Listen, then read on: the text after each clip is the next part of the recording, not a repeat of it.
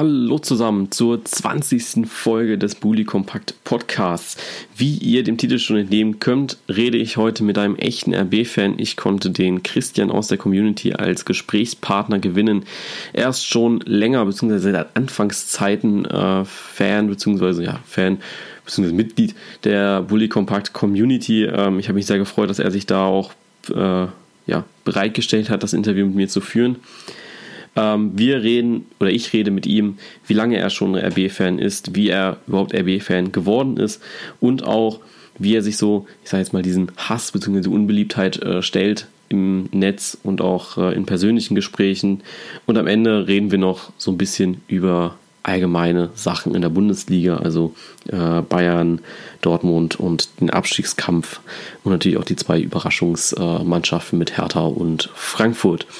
Ich wünsche euch viel Spaß bei der Folge. Lasst auf jeden Fall ein Like da und viel Spaß. Ja, hallo Christian.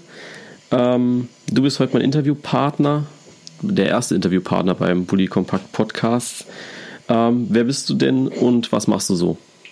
Also, ich bin Christian und mich kennen wahrscheinlich, wenn man so Livestreams verfolgt, bin ich auch immer mit dabei. Dann, ich komme aus ganz Ostthüringen, also wirklich ganz Ostthüringen aus Gera. Circa eine Stunde von Leipzig entfernt. Und ich betreibe selber keinen Fußballsport, sondern gehe schwimmen. Und RB-Fan bin ich seit dritte bzw. vierte Liga, diesem Übergang dazwischen. Bei, ich war zum ersten Mal im Stadion bei der Aufstiegsrelegation gegen Lotte, aber in Lotte quasi. Ich war zuerst beim Auswärtsspiel, was auch vielleicht nicht so normal ist, aber. Hm. Und zwar war ich da zu Gast bei Verwandten die wohnen dort sehr in der Nähe. Und die hatten dann so gesagt, wir haben, also die wollten zum Fußball gehen und da wurde jemand krank. Und dann haben sie mich gefragt, ob ich denn vielleicht mitgehen möchte.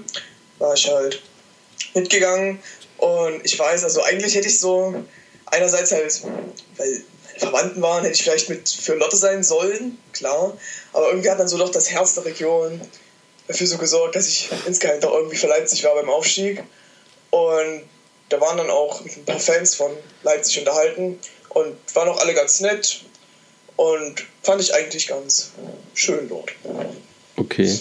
Äh, wie hat sich das dann vertieft? Also warst jetzt da im Stadion, hast das erste Mal das Spiel gesehen, ähm, hast dann auch einfach in der dritten Liga weiter die Spiele verfolgt oder wie also, hat das?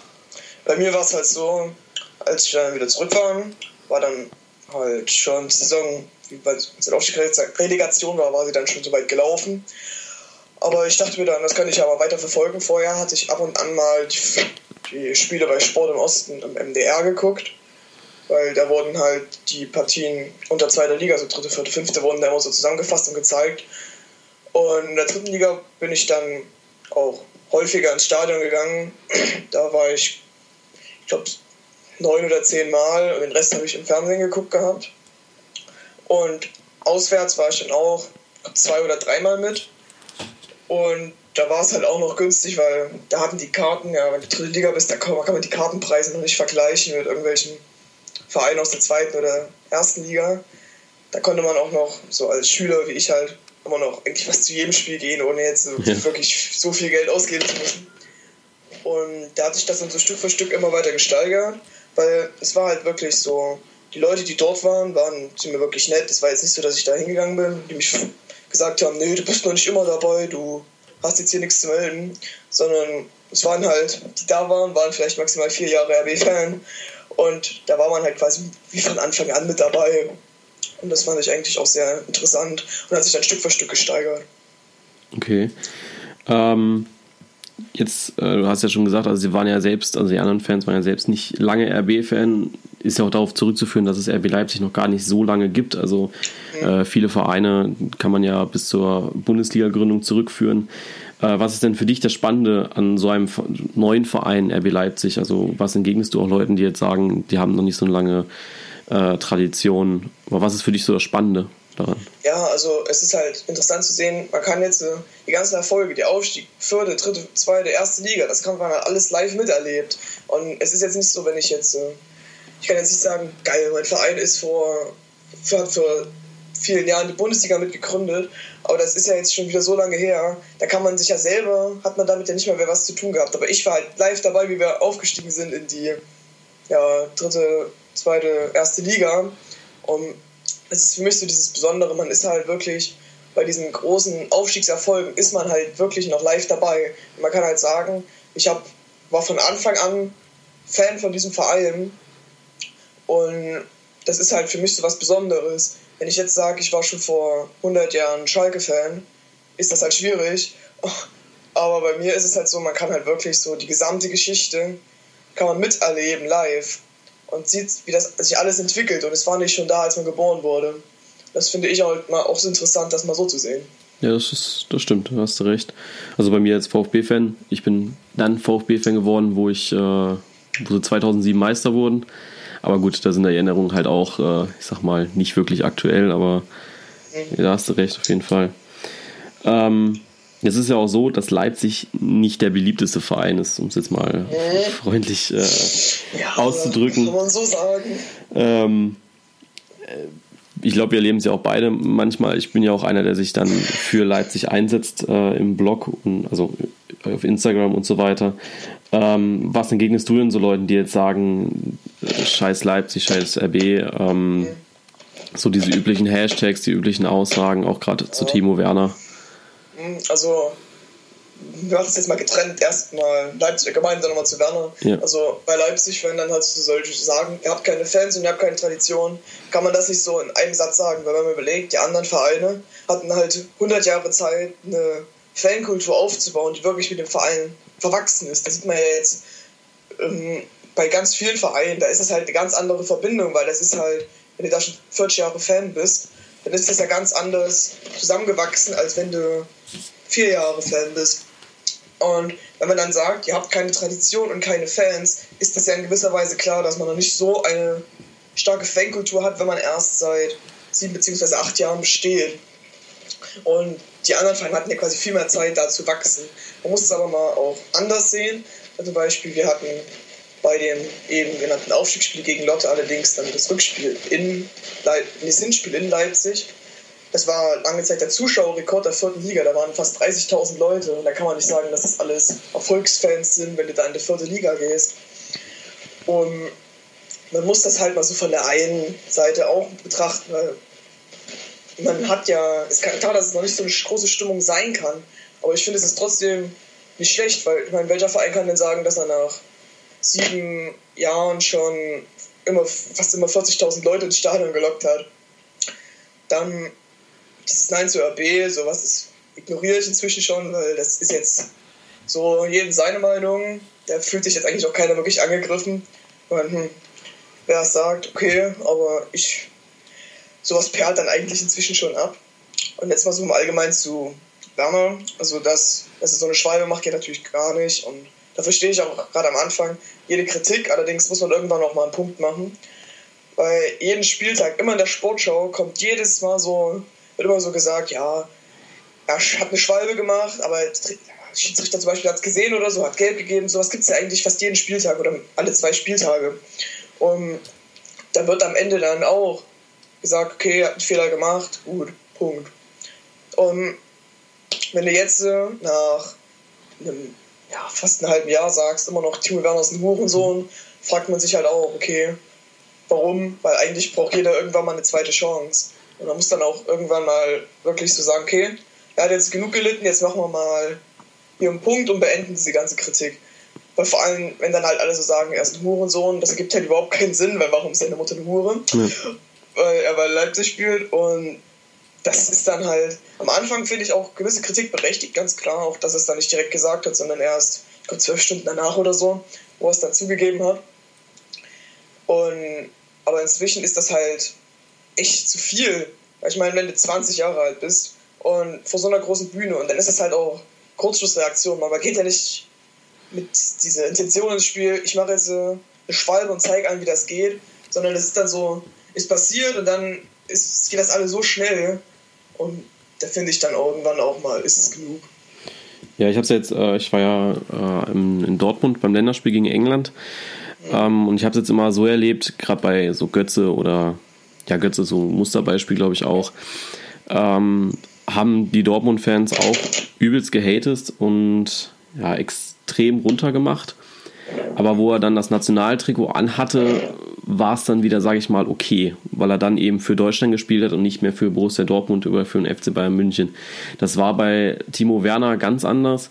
Der ist aufs Feld gekommen, beziehungsweise bei der Ausstellung, wo die äh, mitgeteilt wurde, da wurde er direkt ausgepfiffen. Ähm, für mich geht es eigentlich gar nicht, weil er eben das Deutschland-Trikot anhat. Also jetzt abge ich glaube, da sollte man den Verein total weglassen.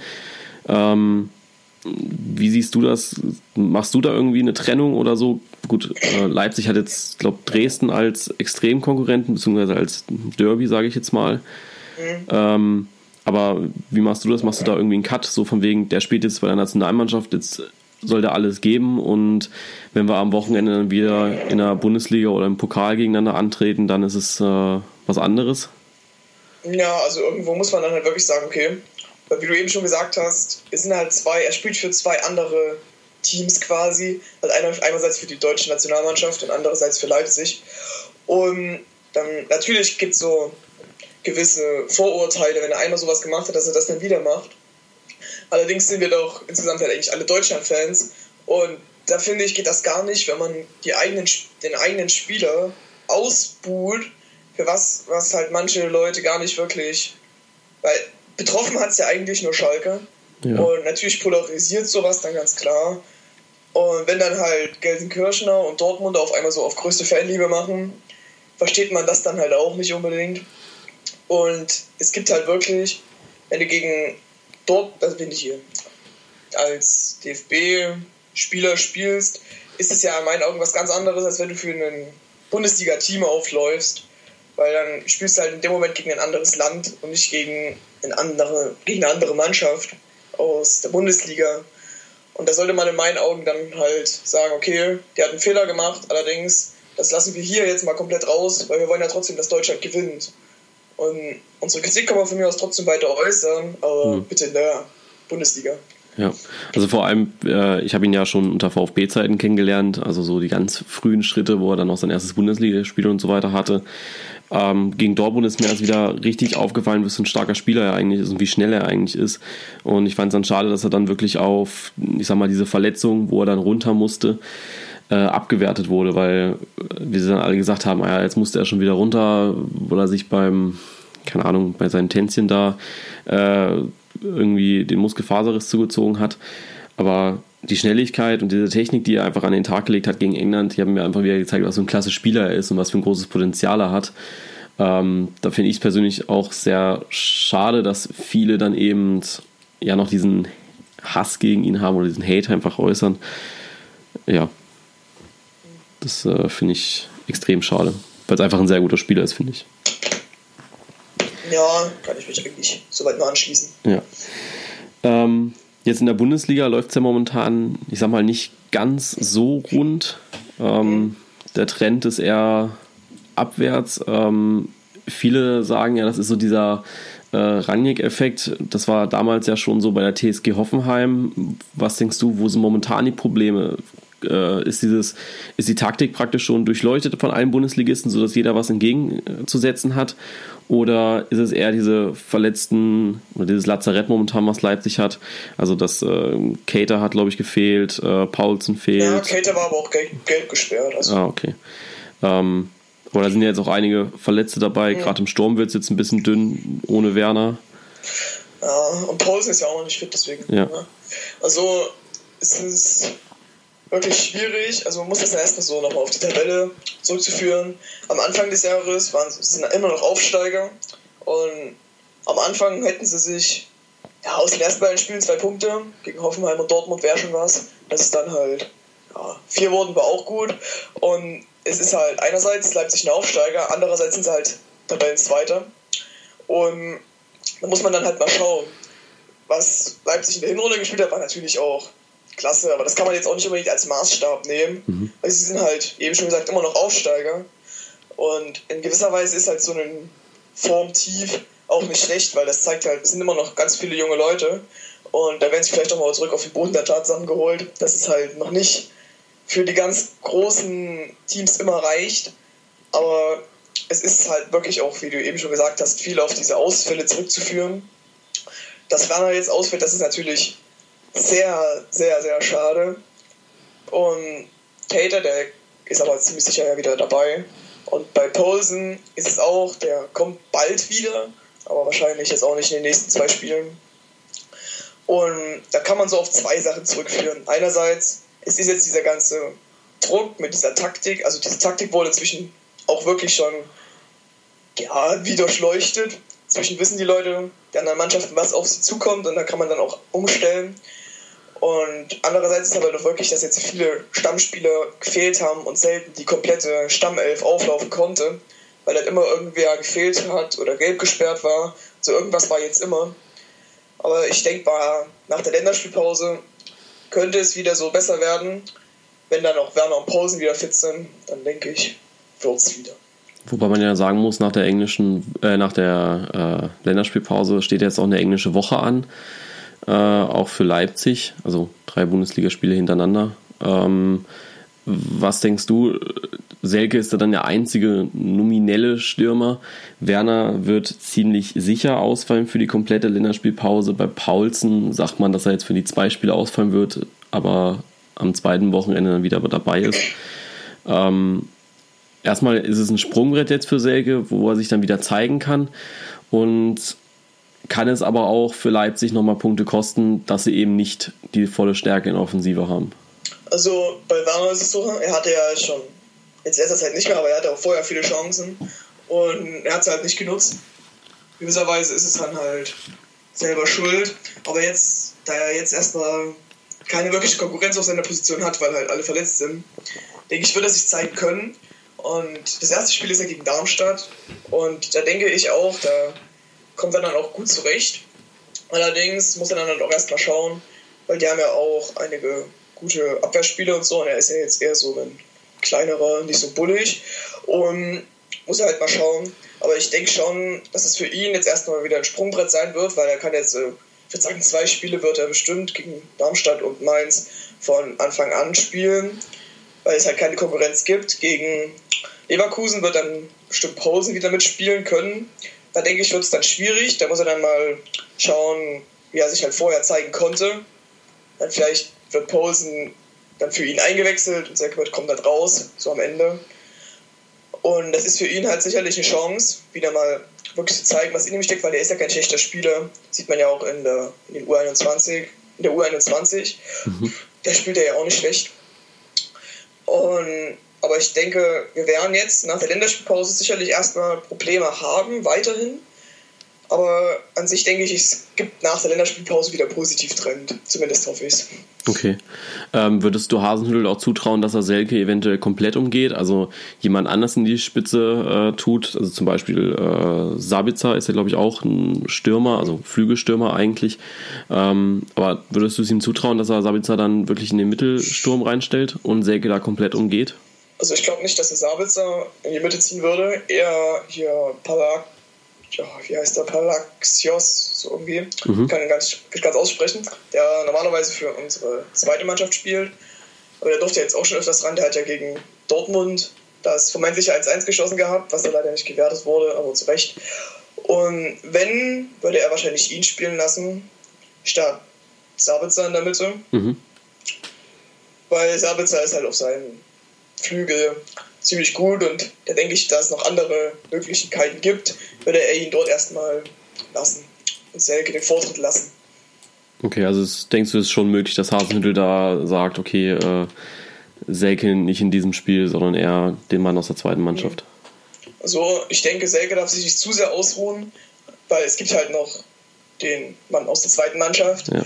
Aber ich denke, er wird ihn definitiv den Vortritt lassen und wenn es natürlich gar nicht läuft, wird er ihn dann bringen müssen, Palacios, Palakos, so. Mhm. Und dann muss er halt mal schauen. Okay. Ja, dann äh, was denkst du noch? Ähm, so Champions League und Europa League, das sagt man ja. Champions League wäre so dieses Nonplusultra-Meisterschaft. Ich glaube, da redet auch keiner mehr aus der, oder hat noch nie jemand in einer äh, Fangruppierung gesprochen, oder? Also Meisterschaft war nie ein Thema, oder? Nein, man geht ja auch nicht als Aufsteiger damit, mit dem Ziel in die Bundesliga. So, wir holen ja. uns jetzt erstmal die Meisterschaft, das ist jetzt nicht so das Ziel. Man wollte am Anfang der Saison nicht absteigen, das mhm. ist ja auch kein, kein Thema mehr. Allerdings Champions League, da ist natürlich die Frage, wenn man jetzt Champions League spielen würde, ob das jetzt direkt am Anfang so gut wäre. Natürlich als Mannschaft an sich wünscht man sich also als Fan wünscht man sich erstmal. Ja. Aber weil es sind halt viele junge Spieler und noch ist halt, man sieht es ja jetzt, ist keine Leistungsgleichheit von den ganzen Spielern, sondern es ist ziemlich Unterschiede drin. Und wenn dann die Doppelbelastung mit Champions League, Bundesliga und also dreifach sogar mit DFB-Pokal DFB wieder. Noch, ja. Und dann ist natürlich die Frage, ob sie das halt schaffen würden. Als Fan wünscht man sich erstmal, aber man weiß halt nicht unbedingt, ob das für die nächste Saison direkt so hilfreich wäre, weil halt es keine richtige Leistungsdichte gibt, sondern große Unterschiede dazwischen. Ja, man hat ja also, das gab es ja auch schon ein paar Mal in der Bundesliga jetzt, also zum Beispiel Freiburg, Christian Streich war ja letztens im aktuellen Sportstudio und hatte da auch dieselbe Frage auf dem Tisch liegen, wie geil es denn wäre für ihn in der Europa League zu spielen und er hat gesagt, ähm, eigentlich ungerne, weil dann eben diese Dreifachbelastung da ist und äh, danach ging es eben nur noch bergab. Aber ich glaube, Leipzig ist ja auch ein anderer Aussteiger und eine andere Mannschaft, ja, sage ich jetzt einfach Leipzig mal. Mit Freiburg vergleichen. Ähm, da, da wird, glaube ich, schon am Ende der Saison bzw. Anfang nächste Saison äh, ordentlich was nachgelegt, sodass man die mhm. Kaderbreite eben doch, äh, ich sag mal, erreicht die man dann für die internationale bräuchte. Weil ich glaube, also meine Meinung jetzt, ähm, es müsste schon verdammt viel passieren, dass Leipzig diese, dieses internationale Geschäft komplett verpassen würde. Also wenn sie jetzt die Champions League nicht schaffen würden, dann wäre das, glaube ich, kein großer Verlust. Dann würde man sagen, okay, dann sind halt äh, Dortmund und Hoffenheim oder Hertha zum Beispiel ähm, in der Champions League und Leipzig dann nur Europa League. Ähm, Fände ich jetzt persönlich nicht stimmen. Ich weiß nicht, wie du das siehst. Na, das wäre natürlich, das ist ja jetzt auch für mich nicht sonderlich schlimm. Ob nun Champions League oder Europa League, an sich ist natürlich ein gewisses Flair, dieser Unterschied ja. zwischen Champions League und Europa League. Aber für die Mannschaft ist es natürlich allgemein zu, zu wissen, man spielt Europa League. An sich, man spielt international, ist natürlich schon. Ja. Was. Also international ist international und da möchten, glaube ja. ich, möchten sie jetzt, glaube ich, auch hin. Ähm, wie oft warst du denn jetzt schon im Stadion? Also du hast ja jetzt gesagt, dass du in der dritten, vierten Liga, also in der dritten Liga öfter warst. Ja. Ähm, wie ist das jetzt so in der zweiten oder ersten Bundesliga gewesen? Also bei mir, in der Familie ist es so, dass ich eigentlich der einzige wirkliche Fußballfan bin. Mit meiner Schwester, die wohnt aber auch in Leipzig, also die studiert dort. Okay. Und da war es in der dritten Liga, da war ich halt wirklich versucht, so oft wie möglich zu gehen. Da hat es halt auch nicht wirklich viel gekostet. Das sind die Kartenpreise, das war halt ziemlich gering. Ja, klar. Und das hat, ist natürlich ist weiter gesteigert, hat sich natürlich weiter gesteigert und ich bin halt Schüler und dieses Mal, diese Saison war mein Vater, ich glaube, drei oder viermal mit und da hat er dann halt auch die Karte bezahlt, da waren es nicht, wenn ich selber gehen wollte, dann musste ich halt selber bezahlen, weil bei mir auch keiner mitgegangen ist mhm. und dementsprechend war ich diese Saison, ich glaube, siebenmal oder achtmal und ansonsten habe ich halt immer geguckt über den Computer, aber halt jetzt nie also ich konnte jetzt nicht jedes Mal ins Stadion, einfach weil es sich halt bei mir ja, finanziell nicht anbietet, weil ja. ich habe halt auch, weil wenn, wenn man da von den Eltern nichts bekommt, noch zusätzlich dafür, wird es halt schwierig. Ja klar, und, gerade als Schüler ist es halt äh, ja, schwer. Und da versuche ich schon so oft wie möglich zu gehen, aber es, manchmal passt es halt einfach nicht vom Geld her. In der zweiten Liga war das noch anders. Da bin ich eigentlich, da war ich, glaube nur drei oder viermal nicht. Und weil da war es halt wirklich, man ist ein ziemlicher Sprung zwischen zweiter und erster Liga, also noch größer als von dritter und zweiter. Ja. Und da halt das Zugticket, das ist, da muss ich glaube zwei oder drei Euro bezahlen, weil dann komme ich in diesen Bezirk, wo das, wo ich mit dem Ticket fahren konnte, habe ich glaube 15 Euro oder so für einen ähm, Stadionbesuch bezahlt, 20 und das ging halt noch. Und da konnte ich eigentlich schon meistens gehen. Und dieses Jahr kommt das leider ein bisschen, bleibt ein bisschen auf der Strecke, weil es halt meistens vom Geld her nicht anbietet. Aber manchmal war ich halt, ich war, also wir haben jetzt schon Tickets für Hertha, mhm. weil dort habe ich glaube 13 Euro gezahlt für das Auswärtsticket und dann fahre ich mit Freunden. Und ansonsten waren wir auch schon dieses Jahr in Bremen. Das lief ja nicht so gut.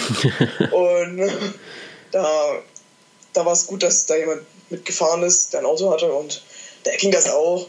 Ja. Und ich versuche so oft wie möglich zu gehen, aber manchmal klappt es halt nicht. Okay. Wie ist es bei Auswärtsspielen? Fährst du da mit in den Ultra-Block, also in diesen Auswärtsblock, oder kaufst du ja. da für Familientribüne, Haupttribüne also, Karten? Ich, wenn, dann nehme ich den Fanblock. Also, aber hauptsächlich auch wegen der Tatsache, ich habe jetzt nicht so viel Lust bei irgendwelchen. Ich weiß, es ist nicht annähernd jeder Fan gewalttätig, aber man will es da nicht drauf anlegen, wenn du dann dort gerade als ja. Leipzig-Fan irgendwo in einem halt bei den Fantribünen der anderen stehst, wenn es Familienblock und sowas ist, da hat man nicht, habe ich zumindest nicht unbedingt Lust, da jetzt sonderlich viel zu riskieren, wenn dann irgendwas passiert und dann jubel ich da, da. Hm. Ja, klar. Macht man sich nicht so beliebt und hm. wenn, dann versuche ich auch in den Fanblock zu kommen. Oh, okay.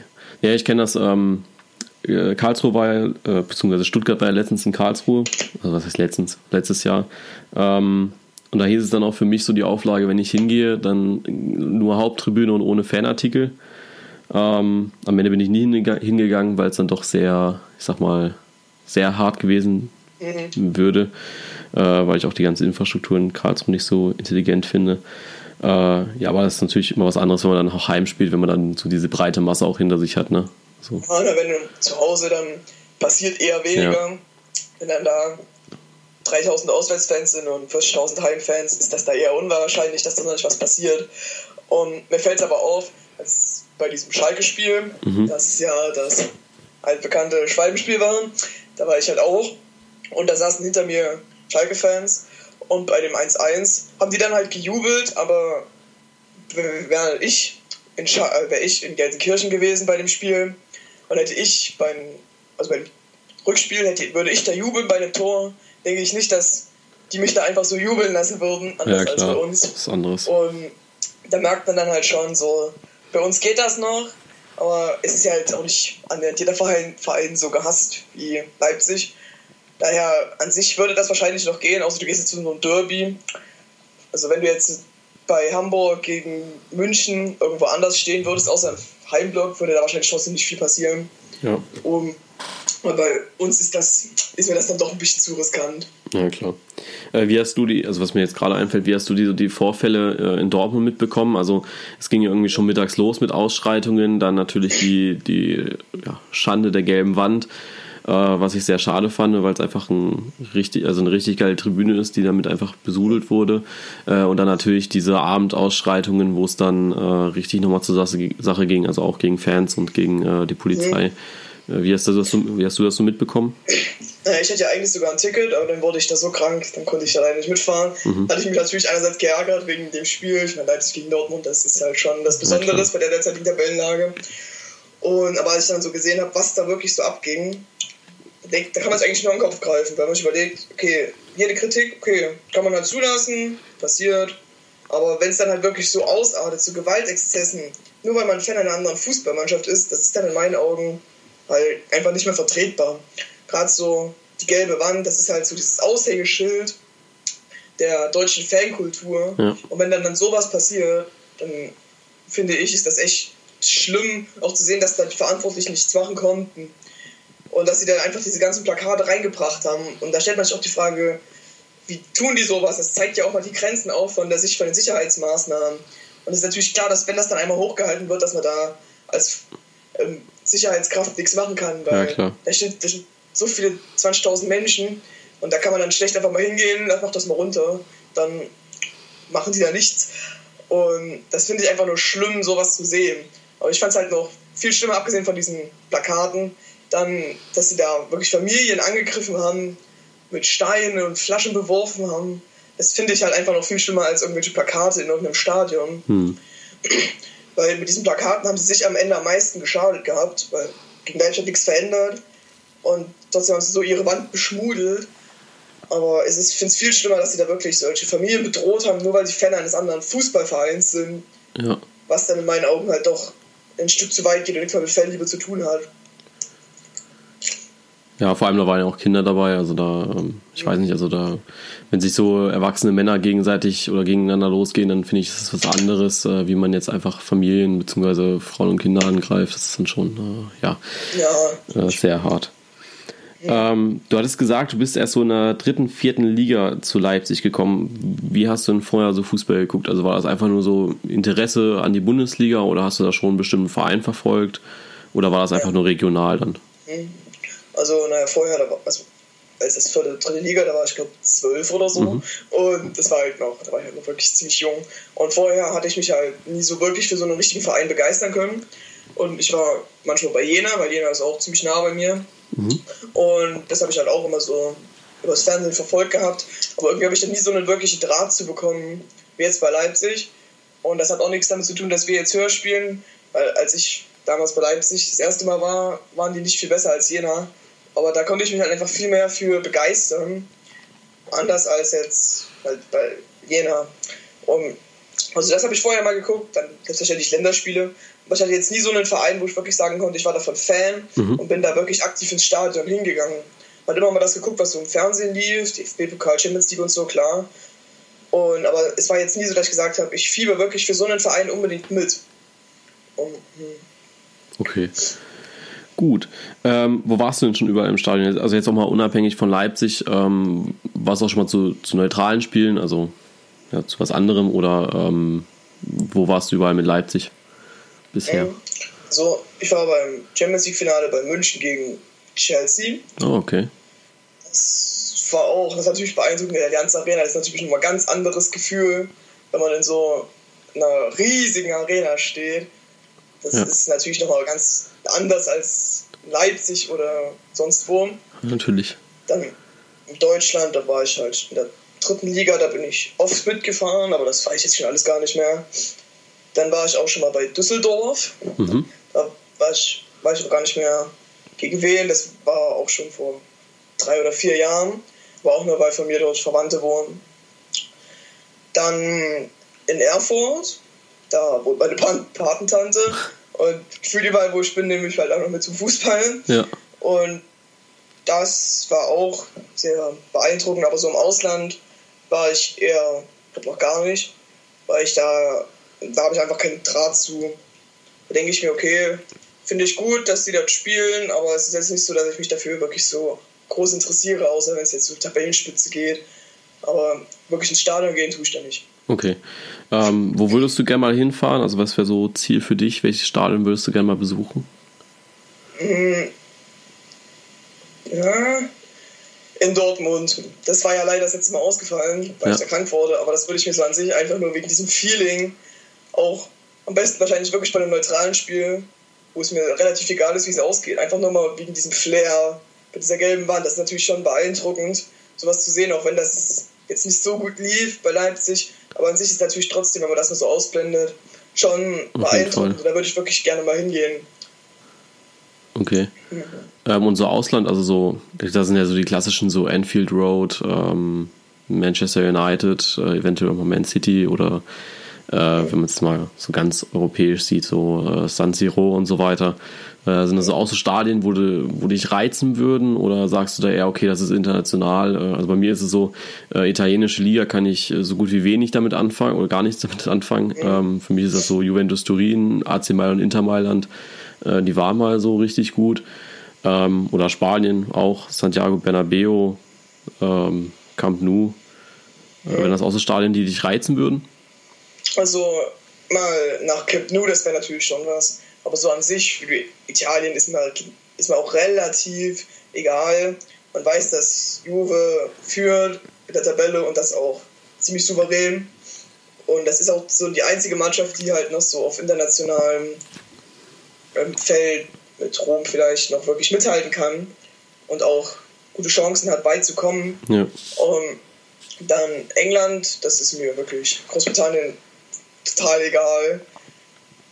Und in Frankreich, ja, die spielen halt ihr Spiel, aber das ist jetzt auch eher gleichgültig. Aber in Spanien würde ich natürlich schon gerne mal ins Camp Nou, auch wie in Dortmund, einfach wegen diesem Feeling mal so zu sagen können, ich war da mal und es war halt wirklich beeindruckend. Das war so das eines der wenigen Stadien aus, außerhalb von Deutschlands, die mich wirklich reizen würden. Ja.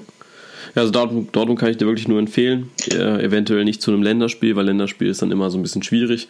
Was ja, immer so ein bisschen, ja jetzt, man will ja auch hin wegen dieser gelben Wand. Genau, richtig. Also das fand ich so ein bisschen schade, gerade weil äh, ich noch einen Tinnitus habe von den Engländern. die mir im Nacken saßen. Ähm, aber sonst ist das Stadion schon ja, wirklich riesig und ist schon sehr beeindruckend. Ja, ähm, was möchtest du noch so zum Abschluss den Hörern sagen? Gibt es da irgendwas, was du den Leuten noch mitteilen möchtest? Naja, man soll halt bei diesem ganzen Hate bei Leipzig mal schauen. Man soll jetzt nicht einfach nur argumentlos mitreden. Ja, ihr seid sowieso alle scheiße, ihr seid doch Kommerzhuren. Da denkt man sich dann auch, ja, du hast dich wahrscheinlich gar nicht mit dem Verein beschäftigt oder so. Mhm. Du hast einfach nur irgendwelche Infos von irgendwelchen Hate-Seiten und denkst dir dann, okay, das muss dann unbedingt so sein, die sind bestimmt alle total dumm. Und da denkt man, denke ich mir dann so, da sollen sie sich selber mal damit beschäftigen und auch mal eigene Gründe finden, warum sie den Verein hassen oder halt vielleicht auch gar nicht so schlimm finden. Und, du hast ja auch schon mal gesagt, dass du, als du dich mal mehr mit dem Verein beschäftigt hast, ist dir aufgefallen, es ist gar nicht so schlimm. Mhm. Und also man soll wirklich selber mal schauen, ob das überhaupt berechtigt ist, alles. Und manche Sachen kann man sich einfach schenken. Gerade Werner, da denke ich mir, das ist total überflüssig. Verändern wird sowieso nichts, wenn man auf Instagram oder auf irgendwelchen sozialen Plattformen irgendwelche Hashtags postet, die eigentlich nichts wirklich ändern würden. Und das wäre so mein Appell, mal so ein bisschen drauf besinnen, ob das denn überhaupt sinnvoll ist. Ja. Ja, ich hatte es ja mal bei einem Livestream wirklich äh, gemacht gehabt weil dann auch viele gesagt haben, dass äh, Leipzig ja, also Red Bull hat ja 99% Anteile an äh, Leipzig. Mhm. Jetzt ist ja auch letztens rausgekommen, dass es, oder was heißt rausgekommen, für viele war es glaube ich auch schon klar, die sich mit Leipzig mehr beschäftigt haben, dass es eben nur ein Darlehen ist. Das heißt, die müssen all das Geld, was äh, äh Red Bull da reinsteckt, müssen sie auch irgendwann wieder zurückzahlen. Ähm, sprich, es ist halt so diese Starthilfe, die aber Dietmar Hopp bei der TSG damals auch gegeben hat. Ähm, aber wenn man jetzt so sich andere Vereine auch näher anschaut, also gerade auch so Hannover 96, ähm, ich glaube Düsseldorf war auch noch dabei, äh, klar München, Dortmund, äh, da steckt halt auch ein riesen Investor hinter oder die Börse eben, wo dann eben auch äh, Geldgeber dahinter sind. Ähm, was halt viele kritisieren, ist so dieses äh, RB, dass es halt für Red Bull stand oder steht, noch inoffiziell, beziehungsweise eben das Logo. Ähm, wie schlimm findest du das Logo? Also ich persönlich ähm, merke es in Stuttgart auch so ein bisschen, dass es auch in diese Richtung geht. Mercedes, also die haben jetzt ein Dritttrikot rausgebracht mit, ich sag mal, Carbon-Design, also das Design von einem Mercedes, ähm, wo dann viele gesagt haben, oh ja, okay, hm, ob das jetzt sein musste oder ob man nicht einfach wieder schwarz hätte genommen.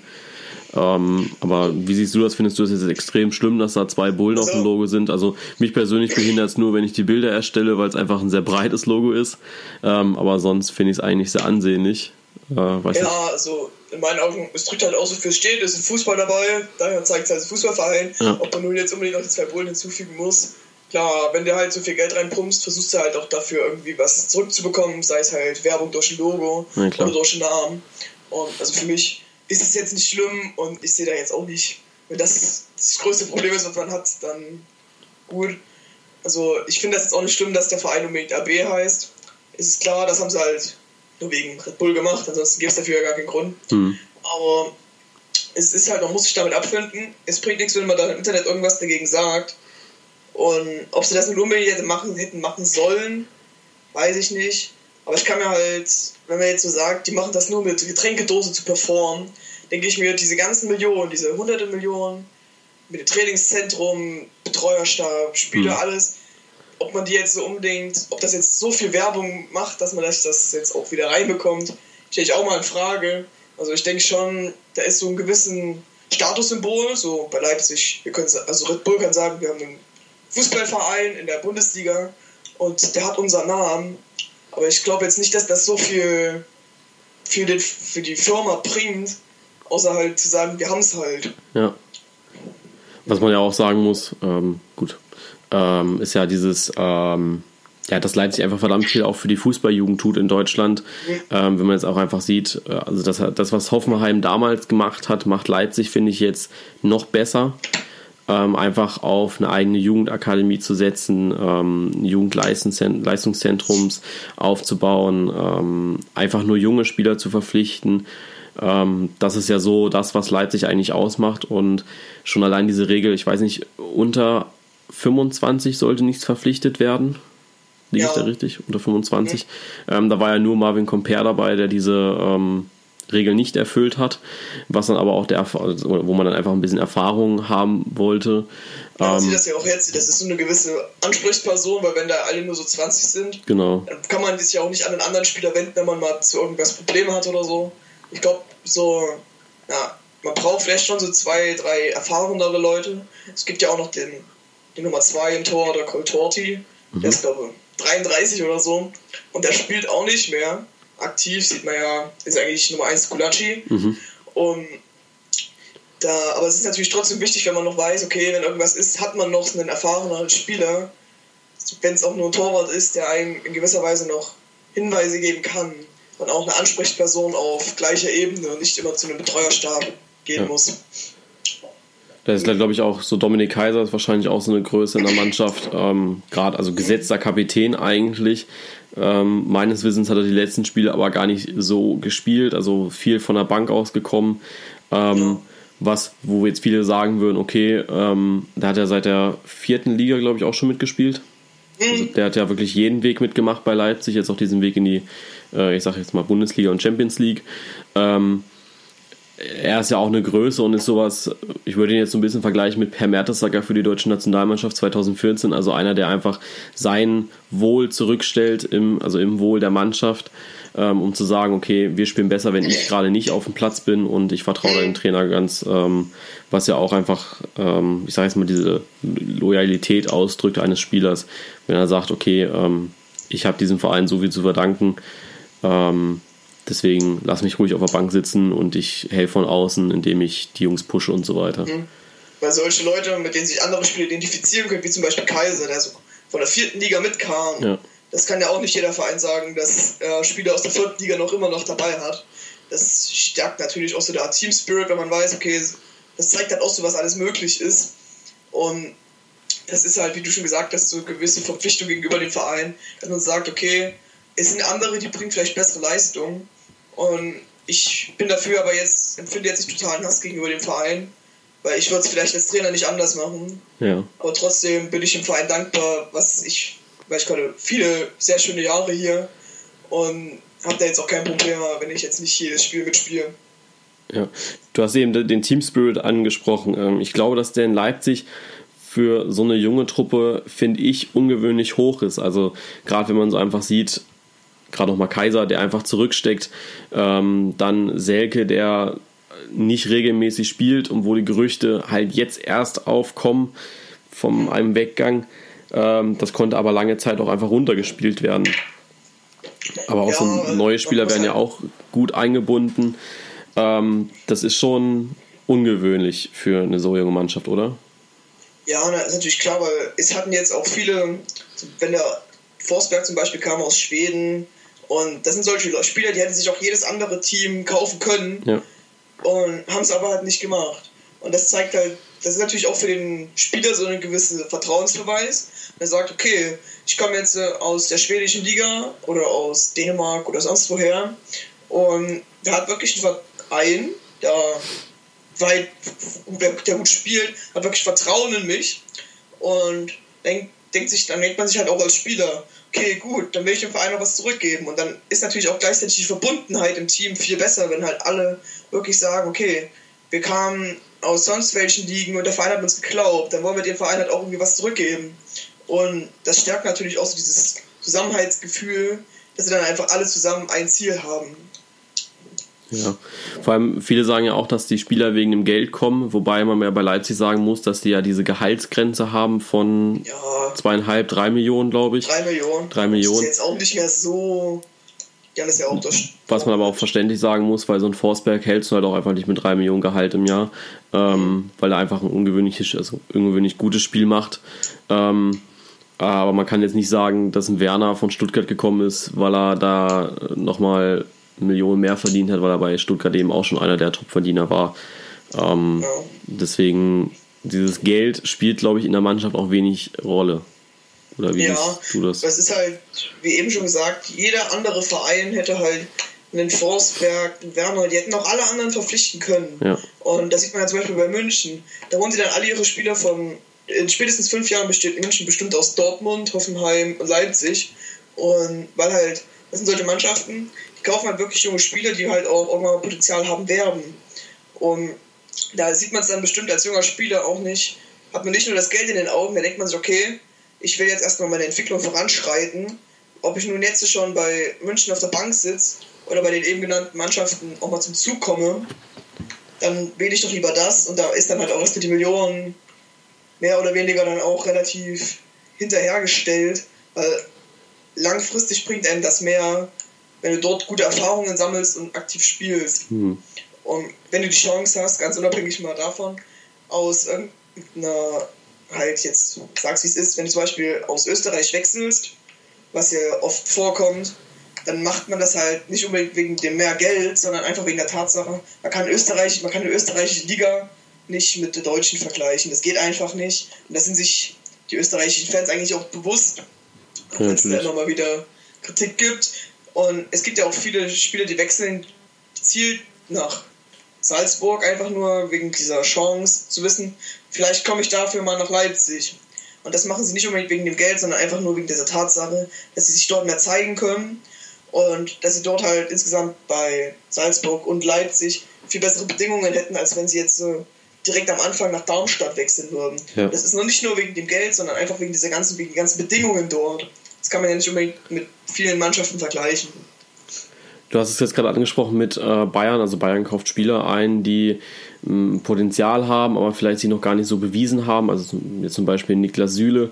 Du kannst jetzt TSG Hoffenheim ganz schlecht vergleichen mit Bayern München, weil du einfach in München einen ganz anderen Anspruch hast, einen ganz anderen Leistungsdruck mhm. hast. Ähm, dann auch der Fall Götze. Gut, Lewandowski war ein gestandener Stürmer, wo es eigentlich gar keine andere Möglichkeit gab, als ihn in die Startformation zu stellen. Ähm, wie siehst du das? Ist das so Bayern? Äh, wie viele auch sagen, Bayern kauft die Liga kaputt, um selbst gut zu sein und ähm, andere Vereine machen das aber nicht. Also ich glaube nicht, dass sie, wie schon gesagt, die Liga kaputt kaufen, weil man sieht es ja, es gibt ja, die können jetzt nicht einfach die ganzen Mannschaften leer kaufen. Kaufen natürlich immer wieder Schlüsselspieler. Allerdings ist das ja gang und gäbe, weil jeder Verein versucht ja bestmöglich aufgestellt zu sein. Und wenn man halt, wenn das halt die engsten Konkurrenten sind, ist ja zwangsweise so, dann mhm das guckt man sich natürlich auch zuerst dort um. Und es ist ja jetzt nicht so, dass die anderen Vereine keine Spieler mehr haben. Und es ist aber ja auch zusätzlich noch so, München hat ja auch einen guten Kader, es sind genug Spieler drinnen und sie holen aber ja trotzdem noch nach. Und dann gibt es so Leute wie Joshua Kimmich zum Beispiel, kam unter Guardiola noch oft zum Zug, aber jetzt mhm. letzte Zeit halt auch nicht mehr wirklich. Und wenn du jetzt sagst, okay, wir als München-Fan, wir haben auch junge Spieler, die dann allerdings nicht eingesetzt werden, natürlich auch fragwürdig, ob dann dieser Schritt schon so zu früh kam. Wenn du da als 21-Jähriger nach München gehst, ob das nicht schon zu zeitig ist, weil dort halt dieser Erfolgsdruck viel höher ist, als wenn du jetzt bei Leipzig in Hoffenheim spielst. Ja, klar. Und ist ja auch nochmal ein Unterschied, also das ist auch nochmal ein Unterschied zwischen. München und Leipzig. Ähm, ja. München hat äh, ich glaube, Thomas Müller, Alaba und ich sage jetzt mal noch in Anführungsstrichen Manuel Neuer waren so die einzigen Spieler, die noch aus der Jugendakademie bzw. als junge Spieler geholt wurden. Ähm, inzwischen werden ja gestandene Spieler gekauft wie äh, Martinez, Alonso, äh, ja. Ja, da muss man halt mal schauen, ob das dann, also für München ist definitiv der richtige Schritt, weil wenn du dir jetzt, äh, das, so machen wir das ganz viele junge Spieler holst, wer hat sich mir diese Konstanz gegeben? Hat man ja bei, gerade bei Dortmund am Anfang der Saison gesehen, hm. da lief das ja noch gar nicht rund. Ja. Und das kann sich halt München einfach nicht erlauben.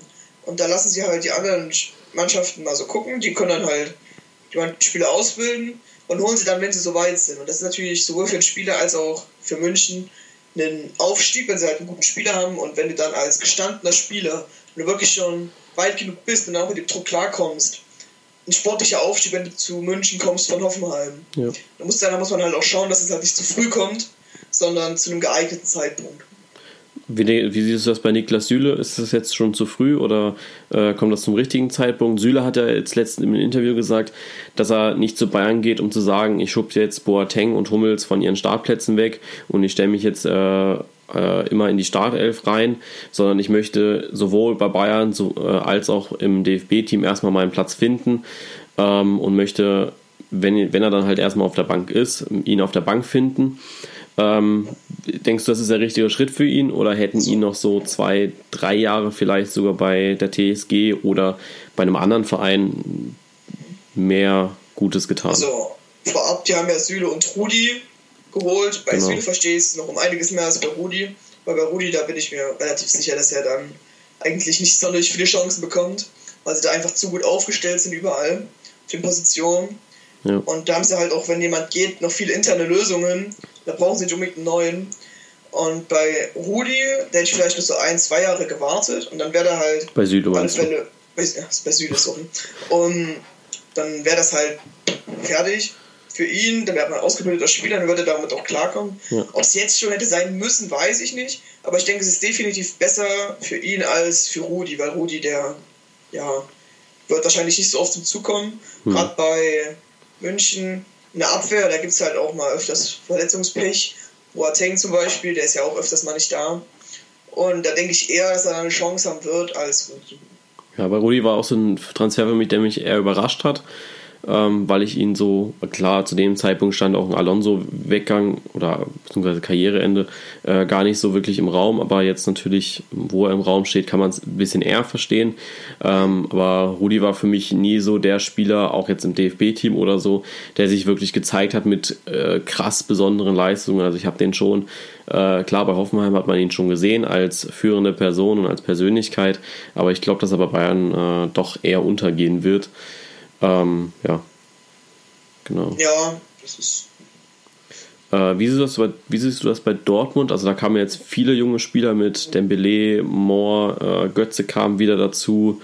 Äh, puh, wer kam noch? Ah, der äh, Isaac kam noch dazu, der Schwede. Ähm, wie siehst du das da? Ja, gerade am Anfang war es ja noch, da hat sie ja wirklich auch sehr viel auf die jungen Spieler gesetzt. In letzter Zeit ging es ja auch wieder ein bisschen zurück. Da kann man dann wieder mehr Erfahrung mit rein.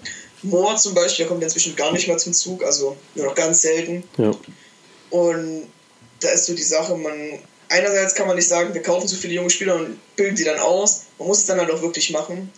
Und Götze, für den wird es jetzt langsam richtig schwierig, weil er hat jetzt drei Jahre oder ich glaube drei Jahre bei München die Bank gedrückt und bei Dortmund sah es in letzter Zeit auch nicht gut aus, allerdings ist er ja jetzt auch krank gewesen genau, also und, oder ist es noch. Und das ist natürlich für ihn wird es langsam richtig schwierig, wenn er dann wieder fit ist, dann wirklich noch Fuß fassen zu können, ja. weil er sowohl bei, da, bei Dortmund als auch bei München nie wirklich wieder so richtig ähm, und halt wieder so zum Zug kam, wie er noch bei seiner ersten Phase bei Dortmund war. Mhm. Dann mit Dembele hatte Dortmund natürlich wirklich ein Glücksgriff.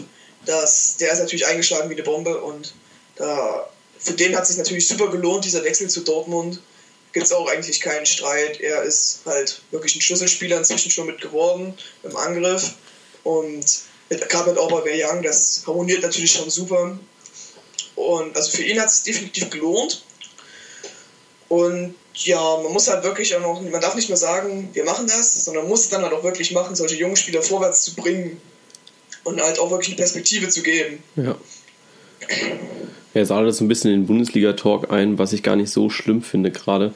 Ähm, jetzt gibt es ja so noch die Überraschungsmannschaften wie Hertha und Frankfurt. Also so Frankfurt letztes Jahr Relegation, Hertha äh, ist letztes Jahr, glaube ich, so noch auf der Schippe abgesprungen, sodass man die letzten drei Spieltage einfach nur runterspielen musste und nicht mehr über den Abstiegskampf denken musste. Ähm, für dich eine Riesenüberraschung oder war das eher so, okay, mit Nico Kovac und Paul Dardai muss das dieses Jahr in Richtung Europa League gehen? Mm, also bei Frankfurt hat mich das mehr überrascht als bei dort, ähm, als bei Hertha. Bei, der Hertha. Die Hertha war ja letztes Jahr schon eigentlich Mittelfeld. Es war jetzt auch nicht so, dass sie da wirklich richtig im Aktiv mit mhm. gekämpft haben, wie jetzt äh, Frankfurt. Also da kam das jetzt nicht so überraschend. Anders als bei Frankfurt.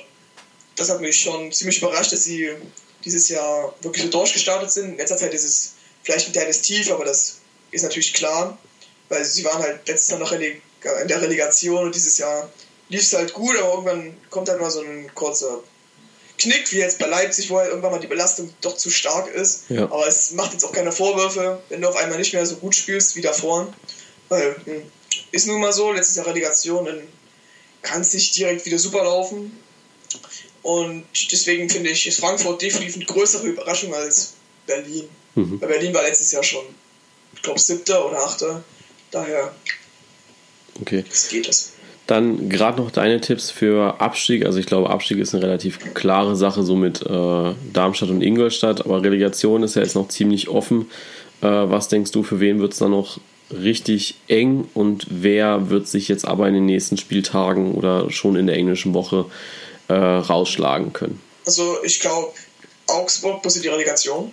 Okay. Das einfach nur mal so, jetzt so aus Bauchgefühl ohne jetzt richtige Begründung. Ich denke einfach, es wird Augsburg treffen. Und Ingolstadt, Darmstadt, denke ich halt jetzt, die sind wirklich schon abgestiegen. Auch Ingolstadt hat jetzt schon acht Punkte Rückstand auf die Relegation. Und das ist natürlich schon ziemlich viel, gerade wenn du halt jetzt nicht wirklich einen großen Trend hast, sondern es halt wirklich, du hängst so in dem Trist drin, wo es halt nicht wirklich läuft. Ja. Und Darmstadt ist sowieso, also da muss schon ein kleines Wunder geschehen, dass sie sich überhaupt noch auf Relegation retten, zwölf Punkte. Und so lange ist es ja auch nicht mehr. Ist schon ziemlich viel. Daher denke ich, es wird auch noch Augsburg treffen. Die haben zwei Punkte Vorsprung. Mhm. Allerdings gerade die ganzen Nordmannschaften, Bremen, Wolfsburg und Hamburg, die sind eigentlich gut dabei und deswegen denke ich nicht, dass es die treffen wird. Okay, also ich habe ja auch immer gesagt, bei jedem Livestream, wo ich dann danach gefragt wurde, äh, habe ich gesagt, dass es eine Mannschaft wird, die äh, relativ überraschend, also sowas wie der VfB letztes Jahr, sich relativ gut positioniert hatte in der Saison eigentlich und dann zum Ende hin äh, sich dann doch fallen gelassen hat. Und da ist dann auch eben bei mir öfter der Name Augsburg gefallen. Ähm, viele Leverkusen-Fans sagen ja jetzt, dass sie noch Angst haben um einen ja, Abstieg, sage ich mal, gerade auch weil es eben so eng ist. Äh, Also selbst Leverkusen hat auch nur vier Punkte Vorsprung auf die Relegation, was halt auch nichts ist eigentlich. Eben. Aber generell ist das ja sehr eng. Also auch so, äh, Eintracht Frankfurt steht auf 7 und hat auch nur 9 Punkte Abstand auf äh, Hamburg auf Platz 16. Ähm, Hamburg für dich so sicher weiter? Also du hast jetzt eben Augsburg gesagt, ähm, viele sagen dann aber auch Hamburg, weil sie eben gerade zu einer Endphase nicht die souveränste Mannschaft war in den letzten Jahren. Ja, also bei Hamburg ist es immer so. Bisher haben sie sich ja immer irgendwie wieder dann so, gerade noch so gerettet. Letztes Jahr war es eigentlich ziemlich souverän, da waren sie, glaube ich, Zehnter oder Neunter, irgendwie so Mittelfeld, was jetzt eigentlich relativ ungefährdet war vom Abstieg. Also bei Hamburg wird es schwierig, aber ich denke, sie werden es eigentlich dann doch. Auch nicht mal Relegation, werden so 15., 14., werden sie schon noch schaffen. Noch hinter Wolfsburg und Bremen, aber vor dem Abstieg, vor, den, vor der Relegation. Ja gut, Wolfsburg sehe ich auch nicht mehr so wirklich drin im Abstiegskampf. Äh, Bremen glaube ich, dass sie sich jetzt so ein bisschen fangen können, gerade viel Kraft aus diesem Sieg gegen Leipzig rausziehen. Ähm, ja, also ich sehe das ähnlich wie du. Gut, dann danke ich dir, dass du dich zur Verfügung gestellt hast zum ersten Interview. Ähm, Ja. Es hat mir Gern sehr viel Spaß gemacht ähm, und wir werden uns auf jeden Fall noch äh, öfter hören. Ja, Gerne wieder. sehr schön. Ja, das war das Interview mit Christian. Äh, hier nochmal einen herzlichen Dank an Christian, dass er sich zur Verfügung gestellt hat. Ähm, ich hoffe, es hat euch gefallen. Mir äh, zumindest hat es richtig, richtig gut gefallen. Es hat wirklich Spaß gemacht, mit ihm diese Folge aufzunehmen. Wir hören uns das nächste Mal wieder bei der 21. Folge, wo ich wieder einen Interviewgast habe. Wen, das verrate ich aber noch nicht. Das erfahrt ihr dann schon früh genug, wenn ich die Folge veröffentliche. Ähm, ja, deswegen bis dann. Wir hören uns wieder. Ciao.